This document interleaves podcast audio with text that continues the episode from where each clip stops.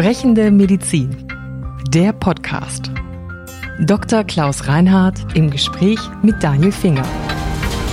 Heute Leben mit der Pandemie. Wird 2021 das Jahr, in dem wir Covid-19 besiegen? Das kann noch niemand so genau sagen, aber die nächsten Monate wird das Virus noch maßgeblich über unseren Alltag bestimmen. Wird sich das durch Schnelltests für zu Hause ändern? Wie gut sind unsere Perspektiven in Sachen Impfung? Kann man vulnerable Gruppen mit vertretbarem Aufwand ausreichend schützen? Und wie können wir ein Stückchen der Normalität, nach der wir uns alle sehnen, zurückgewinnen? Darum geht es in dieser Folge. Am 3. Februar ist in Kraft getreten, ich muss es ablesen, die dritte Verordnung zur Änderung der Medizinprodukteabgabeverordnung im Rahmen der epidemischen Lage von nationaler Tragweite. So, das heißt für uns von der Presse einfach nur Schnelltests für Laien. Das ja, ist das Interessante ja. daran. Ja? ja? Halten Sie das für eine gute Idee? Also ich halte das für im Grundsatz eine gute Idee, ja, weil ich glaube, dass es jede Maßnahme, die dazu dient, dann, wenn sie richtig angewandt ist, ein Stück unabhängiger von Maßnahmen zu werden, die wir zur Vermeidung von Toten und Erkrankten jetzt ausgesprochen haben, ist sinnvoll. Mhm. Ja, und ich finde, alles ist sinnvoll, was Menschen unabhängig macht im der Bewältigung von auch anderen Erkrankungen. Mhm. Insofern finde ich alle Dinge, die Laien, wenn man so will, ja, in die Lage versetzt, sich selbst zu beobachten. Das muss natürlich Laien gerecht sein. Dann muss der Test natürlich auch eine möglichst große Validität haben. Das heißt, er darf nicht eine trügerische, falsche Sicherheit vermitteln. Bis jetzt ist es ja so, dass diese sogenannten Antigen-Tests, die Schnelltests, immer noch, ist aber so eine relative Unschärfe haben. Deutlich unschärfer jedenfalls die Testung vornehmen als eine PCR. Kommen wir erstmal zur Anwendung. Also die bisherigen Schnelltests, die es gibt, die lese ich auch ab, es ist ein nasopharyngealer Abstrich. So, ja, und die sind nicht ja. ohne. Das heißt, es kommt zu Würgereiz, man muss tief in Rachen, ja. tief in die Nase, um das richtig zu machen. Wie werden die für zu Hause funktionieren? Weil ich glaube, diese Tests, wo man das Gefühl hat, man muss im Gehirn so ein bisschen bohren, das würden viele, glaube ich, nicht übers Herz bringen, bei der Partnerin zu machen oder hätten nicht den Mut, das bei sich zu machen. Also diese bisherigen zur Verfügung stehenden Schnelltests, das ist etwas, was aus meiner Sicht gelernt werden kann. Da muss man jetzt kein Medizinstudium zu mhm. absolviert haben, aber man muss es trotzdem vernünftige Zeit bekommen haben. Oder wird das sicherlich auch in vielen Stellen falsch durchgeführt, da wo Menschen auf welche Weise auch immer an so einen Test rankommen. Darum sind wir da immer etwas zurückhaltend ja. gewesen. Nach meinem Kenntnisstand sollen das Sputumtests sein. Mhm. Das heißt, dass man sozusagen Sputum, das ist ja für den Menschen relativ leicht zu finden, indem man sich... Ein bisschen Spucke, ein bisschen Schleim. Dass, mhm. wenn die sozusagen tatsächlich daraus ausreichend Virusmaterial gewinnen können, um es nachzuweisen, dann wäre das natürlich sicherlich ein Fortschritt im Hinblick auf die Handhabbarkeit durch medizinische Laien. Nochmal einmal zurückkommend auch zu der Validität der Testung, ja. der Schnelltests Tests überhaupt. Das ist schon auch wichtig, weil auch eine falsche Sicherheit vermittelt. Also es bleibt ein gewisser Prozentsatz, der ist von Test zu Test unterschiedlich, an falsch mhm. negativen Ergebnissen. Mhm. Das ist ja das Gefährlichste überhaupt. Das ist interessant, zumindest der Arzt, wo ich den gemacht habe, der HNO, der sehr viele macht, also sehr viele, 20 am Tag waren es damals, ja. der hat gesagt, er hatte noch nie ein falsch negatives Ergebnis. Er hatte falsch positive, aber mhm. bei seinem Test noch nie ein falsch negatives. Das kann aber, glaube ich, auch von Test zu Test unterschiedlich sein. Es gibt sehr viele. Ne? Ja, es gibt sehr viele Anbieter und Hersteller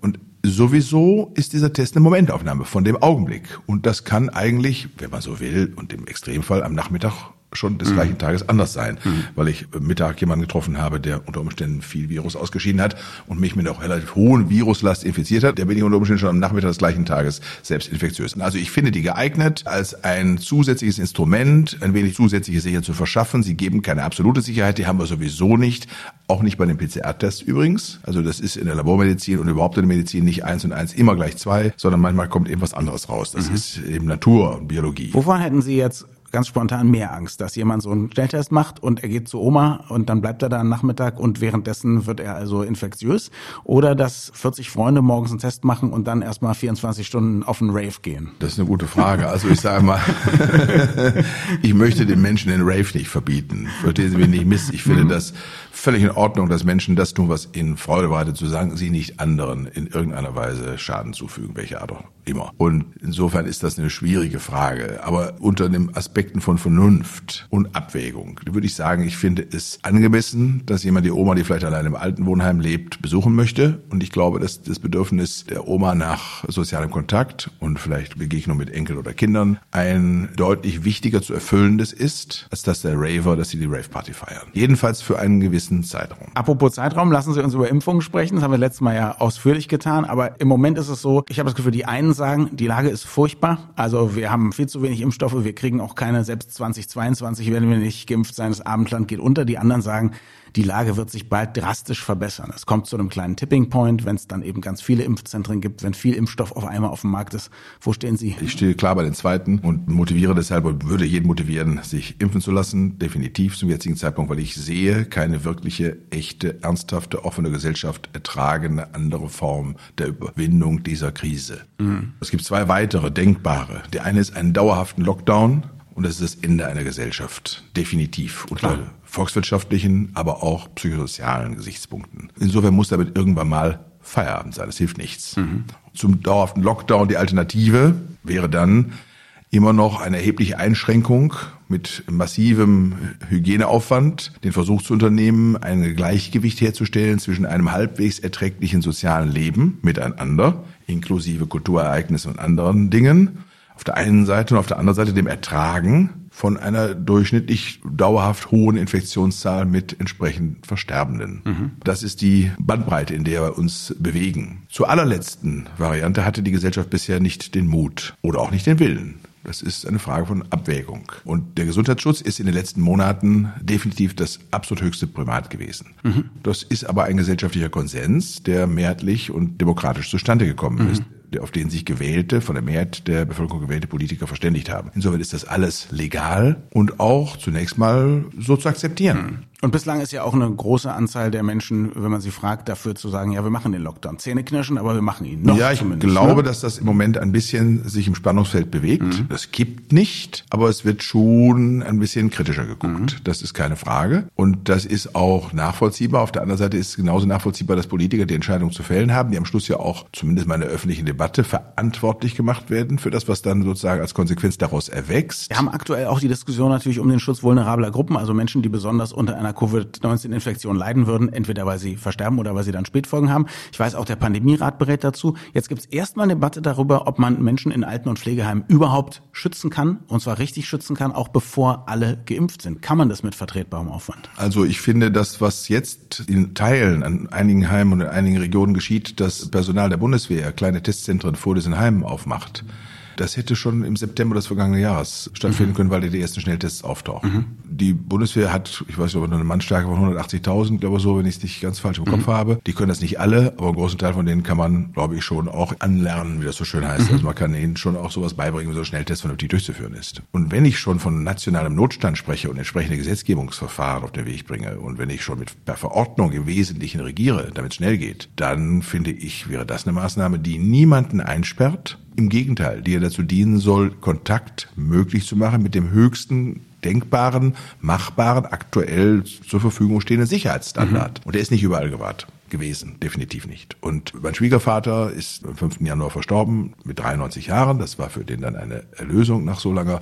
Lebenszeit. Vor allen Dingen in den letzten Jahren war er sehr beeinträchtigt durch eine Demenzerkrankung. Mhm. Und die allerletzten Lebenswochen waren besonders schwer für ihn, aber auch vor allem für meine Schwiegermutter, weil er eben nicht einfach zu führen war zu Hause. Die leben im eigenen Haus zusammen. Mhm. Und dann haben wir eine Hilfe organisiert, eines Psychiatrie, eines Geriatrie-Pflegers, der aus der alten Psychiatrie kam und der hatte ein paar Tage Urlaub und über privaten Kontakt hatten wir den kennengelernt und der kam dann, hat bei meiner Schwiegereltern gewohnt ein paar Tage, so in der zwischen den Weihnachtsfeiertagen mhm. und hat da ausgeholfen, hat meine Schwiegermutter entlastet. Das war eine wunderbare Hilfe, ganz toll. Und der hatte aber berichtet, dass er in seiner Einrichtung, wo er arbeitete, bisher kein einziges Mal getestet worden war. Und das finde ich, also aus der Gerontopsychiatrie, erstaunlich. erstaunlich. Ja. So. Das ist natürlich eine Anekdote. Das ist auch die Stückzahl n gleich eins. Das macht aber nichts. Mein gesunder Menschenverstand, in Anführungszeichen, der vermutet, dass das nicht der einzige Fall ist mhm. und dass es mehr als n gleich eins gibt. Und solange das, und das ist Januar dieses Jahres gewesen, und solange das so ist, keinen einzigen von solchen Fällen hätte es und dürfte es geben. Deutschlandweit. Mhm. Keinen. Ja, das sehe ich ganz genauso. Wobei, einen einzigen gibt's immer, aber äh, die Annahme, dass es eben doch ein paar mehr sind. Das Ziel muss sein, keinen. Und es ist überhaupt nicht nachvollziehbar. Und das bedeutet auch dann, wenn man das alles so machte, wie ich das jetzt zum Beispiel als eins von mehreren denkbaren Beispielen vorgeschlagen habe, selbst dann